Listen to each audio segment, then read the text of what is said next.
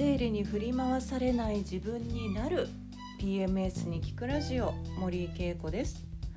皆さんこんにちは。いよいよ10月に入りましたね。お元気でしょうか？えー、っと毎週土曜日に、えー、配信していますこのラジオなんですけれどももう80回になってるんですね。もう本当にあのずっとね最初から言ってますけど私はこのラジオがいつまで続くかわからない状態で始めて、えー、なかなかさまざまなことが三日坊主で終わっちゃう私の性格なんですけれども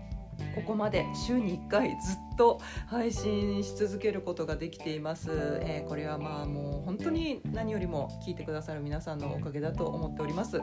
またモチベーションを高めていきたいと思いますのでぜひこれからも聞いてくださいはい、えー、毎週土曜日の配信なんですけどね今日はちょっと遅めの配信になりました、えー、実は私引っ越しをしておりまして、えー、今週はもうずっと引っ越しの準備で、えー、やっとちょっと落ち着いてきたかなという感じになってるんですね。まあ秋、えー、新しいことが様々に皆さんもスタートしていると思いますがどうぞ体にも気をつけてこの爽やかなね季節を楽しんでいきましょう。はい、えー、今日のお話なんですけれども、えー、私はねあのこれまでもラジオとかねブログでも本当にずっとあのお話ししてきてますけれどもあの PMS や PMDD の肉体的な症状もそうですしもちろんねひどい精神症状もそうなんですけれどもあのそこにはねやっぱり栄養素ですよね。食べるもの私たち何食べてるのかっていうものがものすごく影響するよっていうお話をねたくさんしてきたと思いますし、しえー、もう実践してくださってる方もものすごくこう増えてまして、えーとまあ、サプリメントを取ったりとかね食生活を改善とかして症状がかなり良くなりましたっていう方も本当にたくさんおられて、あのお話ししてきてよかったなっていうのをあのいつも思っているんですけれども。あのやっぱりねあの食べ方ですよね食事の取り方あのどんな食生活を私たちはすればその月経前の症状から改善していったりとかさまざまなねこう体の不調から解放されていくかっていうことをやっぱりこう知っておかなければいけないんじゃないかと思うんですね。で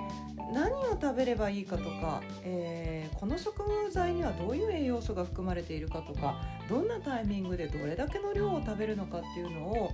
正直私たちどこからも学んでいないと思うんですね。でただただ、まあ、あの小さい時から家庭の食事だったりとかでなんとなく自然に身につけていった。であとニュースだったりとかねインターネットの情報からなんだかこれはいいらしいだったりとかあの新しい食材が出たらなんかこれが流行ってるらしいこれなんかそれがなんか体にいいらしいみたいな感じで、まあ、なんとなくね、あのー、食事をこう自分でやっていってるんじゃないかなと思うんですけども。やっぱりねあの月経前症状が出たりとか精神症状肉体症状があったりとかっていうのはその症状があるということはそれなりの生活だったりそれなりの食生活をしてるからであるということをやっぱり理解しとかなきゃいけないなっていうのは本当に私改めて思うんですね。でもうこれは本当私があの PMDD を発症していた時期にももう本当に当てはまることですしもうめちゃくちゃな生活めちゃくちゃな食生活をしていたなっていうのはもうすごく自分でもよく分かっています。あのーね、脂っこいものとか甘いものとかあのスナックとかをね大量に生理前に買い出しに行ってもうこう生理前だからいいんだっていうなんかこう生理前免罪符っていうのを毎月使ってものすごい食生活をしていたなと思います。で当然えー、生理前症状は改善もしませんし悪化する一方でした。はいそんなね私の経験を踏まえて少しでもね皆さんの役に立てばいいなと思っているんですけれどもまずねあのじゃあどんな風に食べていけばいいのかっていうことなんですけどもそんなにね難しくは正直考えなくていいんですよね。ただその私たちが毎日食べているものに興味を持つと言いますか、え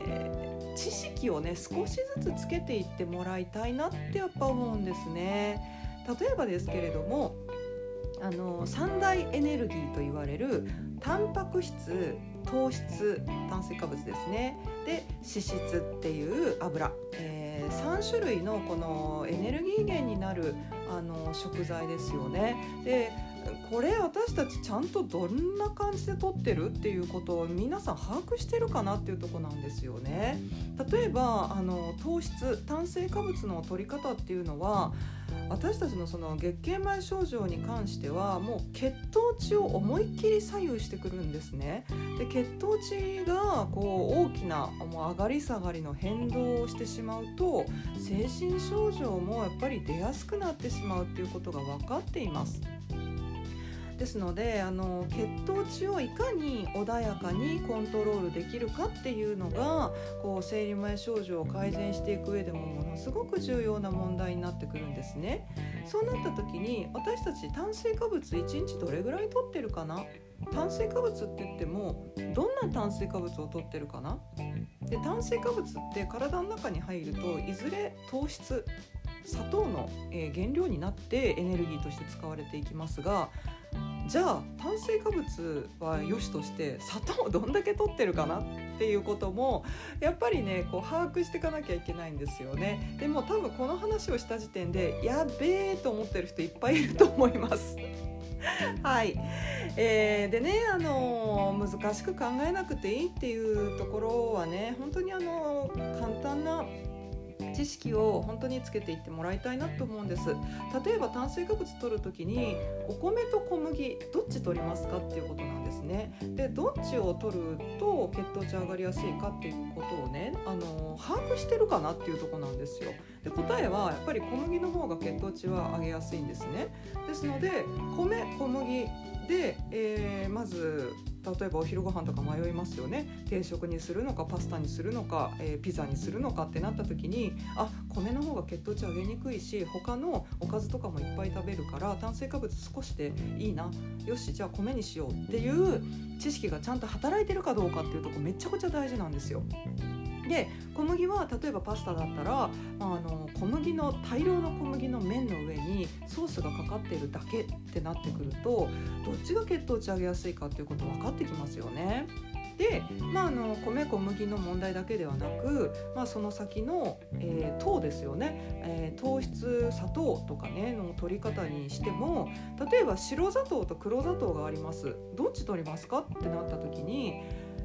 当然やっぱり黒砂糖の方が、えー、ビタミンとかミネラルが、えー、豊富に入っているからあんな黒くて茶色い色をしてるわけですよね。で白砂糖っていうのはそういうビタミンとかミネラルとかっていうのを食物繊維とかねそういうのを省いちゃって真っ白に綺麗にしちゃってるから白砂糖って言われてます。ということは血糖値上げやすいのどっちかっていうと白砂糖の方なんですよ。あの黒糖の中のビタミンミネラル、え、食物繊維っていうのは血糖値を上げるのを邪魔します。ですので血糖値上げにくいんですよね。はい。ですのでね。これ白砂糖か黒砂糖かっていうとあ黒砂糖の方が血糖値まあ、血糖値と言いますかね。あのビタミンミネラルが含まれてるんだなっていう知識はあった方がいいです。じゃあさらに先に行った時に白砂糖と人工甘味料例えばジュースとかにいっぱい入ってるブドウ糖果糖液糖っていう、まあ、液体のねこうまあ糖分ですよね。えー、白砂糖とブドウ糖果糖液糖っていう液体の糖えー、どっち？ってなった時にどっちかっていうのも、えー、分かっといた方がいいっていうことなんです。まあ、これ厳密に言うと本当にどっちも血糖値上げやすいんですけど人工甘味料の、えー、ブドウ糖果糖液糖、まあ、人工甘味料っていうか人工的に作られた糖ですよねこっちの方があの少量で血糖値をバイーンと上げちゃうので、あの気をつけた方がいいということなんですね。ですのでこういう感じでやっぱりあの糖糖質炭水化物を取っただけでもこんだけ私たち知識をつけて選んでいかないと血糖値の上げ下げをもう毎食ごとにこう上げ下げしてしまうんですよね知らないと。ですのでこの辺りのねその炭水化物の取り方どうしてるかなっていうとこですよ。であとはねこう例えばタンパク質だったら1日どれぐらいちゃんと私たち取れてるかです。で、えー、油にしても油の中には、えー、クラス分けっていうのがあってオメガ9とかオメガ6とかオメガ3って多分ちょっと聞いたことあるかなと思うんですけどそれぞれどんな性質があってどんな役割があるのかっていうことをこの3つだけ知っとくだけでもうわこれ取りすぎたらやばいじゃんとかえこれ私全然取れてないじゃんっていうことが分かってきます。そうなった時にじゃあ生理前症状治すためにはどの油がいいのかっていうことも分かってきますよこれちゃんとちょっと調べるだけで。うん、で、えー、タンパク質油脂質ねで、えー、炭水化物この三大エネルギー取り方気をつけるだけでも多分ねめちゃくちゃ、えー、生理前症状改善されていくと思いますよ。で、まあ、それ以外にも例えば私たちが忘れがちな食物繊維ですよね。でこれ取れてるって話ですよ。食物繊維ってあんまり皆さん意識しないと思うんだけど腸内環境を整えるのがいかに重要か。で腸内環境が乱れてるだけで栄養吸収ができなくなってくるのでせっかく取った他の栄養素も腸内環境乱れてるだけで体の中に入っていかないわけですよ。ってことは食物繊維取ったりっていうことも重要になってきますしじゃあ食物繊維ってどんなものがあるのか水溶性食物繊維って何か聞いたことある？不溶性食物繊維ってなんか、えー、と水に溶けないからわさわさしてる感じっていうようなそんな感じででも本当にちっちゃなちっちゃな知識でいいので、えー、ちょっと興味を持って調べてみるだったりとか。あとまあビタミンミネラルもねあの皆さんマルチビタミンは飲んでますとかビタミン C は飲んでますっていう方もあの結構おられますけれども食事の中ではどんな食材に入っているか例えばフルーツの、えー、これからだったら柿がねあの秋にはね美味しくなってきますけど柿に入ってるビタミンミネラルとみかんに入ってるビタミンミネラルりんごに入ってるビタミンミネラル全然やっぱりね違うんですよね。じゃあどれを取ればいいのかっていうこと、まあ、つまりねどの食材にどんなビタミンミネラルが入っていて何をどう取ればいいのかっていうことを私たち知ってるかなっていうことなんですよ。でそこでああこれ補えてないな食生活の中で私これ足りてないなだからサプリメントで取ろうっていう風に食生活の中で補いきれてないものを取るのがサプリメントなんですよね。ということは日頃どんな食事をとってどんな栄養素を私たちが取ってるのかっていうのをまず知ってからサプリメント飲まないとあんま意味ないですよね。あの食事でしっかり取れてるものをさらにサプリメントで取っちゃってる可能性もありますしサプリメントに全然入ってない、えー、栄養素を食事でじゃあ取れてるかっていうと全然取れてなかったりするわけなんですよね。ですのでまず食事のバランス食事で取れる栄養素どんなものがあるのかって知った上でサプリメントしっかり取っていきましょうってことですよ。ねあのこれ本当にあのちょっと興味を持ってあの知識つけていくだけですっごくねあの食べ方変わりますし、えー、食べ方が変わるってことは食習慣変わるってことなので体調も絶対変わってきますよこれね。はい、で、えーと、その1食のね例えば今日のお昼ご飯ビタミンミネラル食物繊維炭水化物どうなってるかなっていうのを1食をこう知るっていうのも大事ですけども例えば、えー、もうお昼にねこう丼食べちゃった、えー、天丼食べちゃったってなるともう炭水化物と油とで、えー、カロリーはもう十分ですよね。でタンパク質だったりとかっていうのもちょろちょろっと取れてるだけっていう感じですよね。そうするとあもう私の人生ダメだっていうわけではなくあの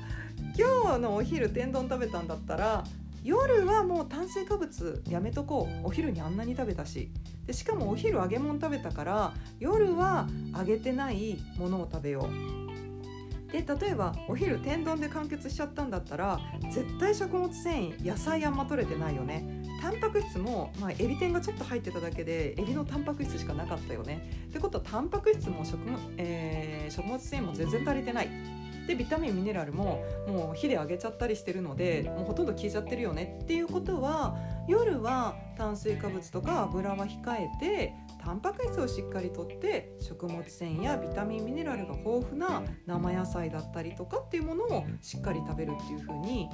バランスをとるということです。1食の中でのバランスも必要ですけども1日の中での3食トータルのバランスっていうのも必要なんですね。でそうすると一日中ずっともう外食だった。朝からも忙しくて朝も食べてない。えお昼もコンビニだった。夜ももう外食のファミレスだった。ああもう私の人生終わってる。ではなく一日それがあるんだったら次の日どうしようっていう形であの今度は1週間のバランスを今度見ていくわけですよね。ですので1食のバランスも大事。でも3食トータルのバランスも大事。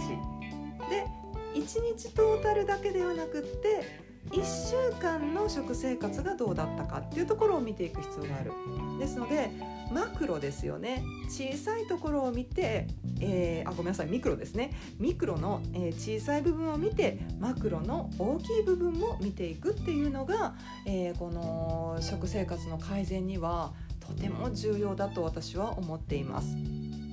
ですのでね今日お話ししたのは私たちが口の中に入ってきて、えー、胃や腸で消化されて初めてね体の中に吸収されていった食べ物栄養素そういったもので私たちの体調っていうのは作られていて、えー、月経前とかね PMSPMDD の症状をどういうふうにこう改善していくかまたは悪化させていくかっていうのはもう食べ物で決まっていることが多いんですよっていうことなんですね。ですので是非、えー、私たちが毎日何を食べているかその食べ物には何が含まれているかっていうことに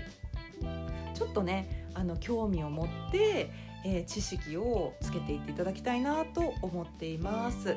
はいこれでねあの確実に体っていうのは変わってくると思いますので是非参考にしてみてください。これからね秋、えー、食材もたくさん増えてきて、えー、食欲も出てきて、えー、健康管理をね食べながらねこう食生活改善しながら、え健康管理していくにはとてもいい季節だと思いますので是非、え参考にやってみてください。はいではまた来週別のトピックでお話ししたいと思います。それじゃあ皆さんこの1週間気持ちよく過ごしましょう。じゃあね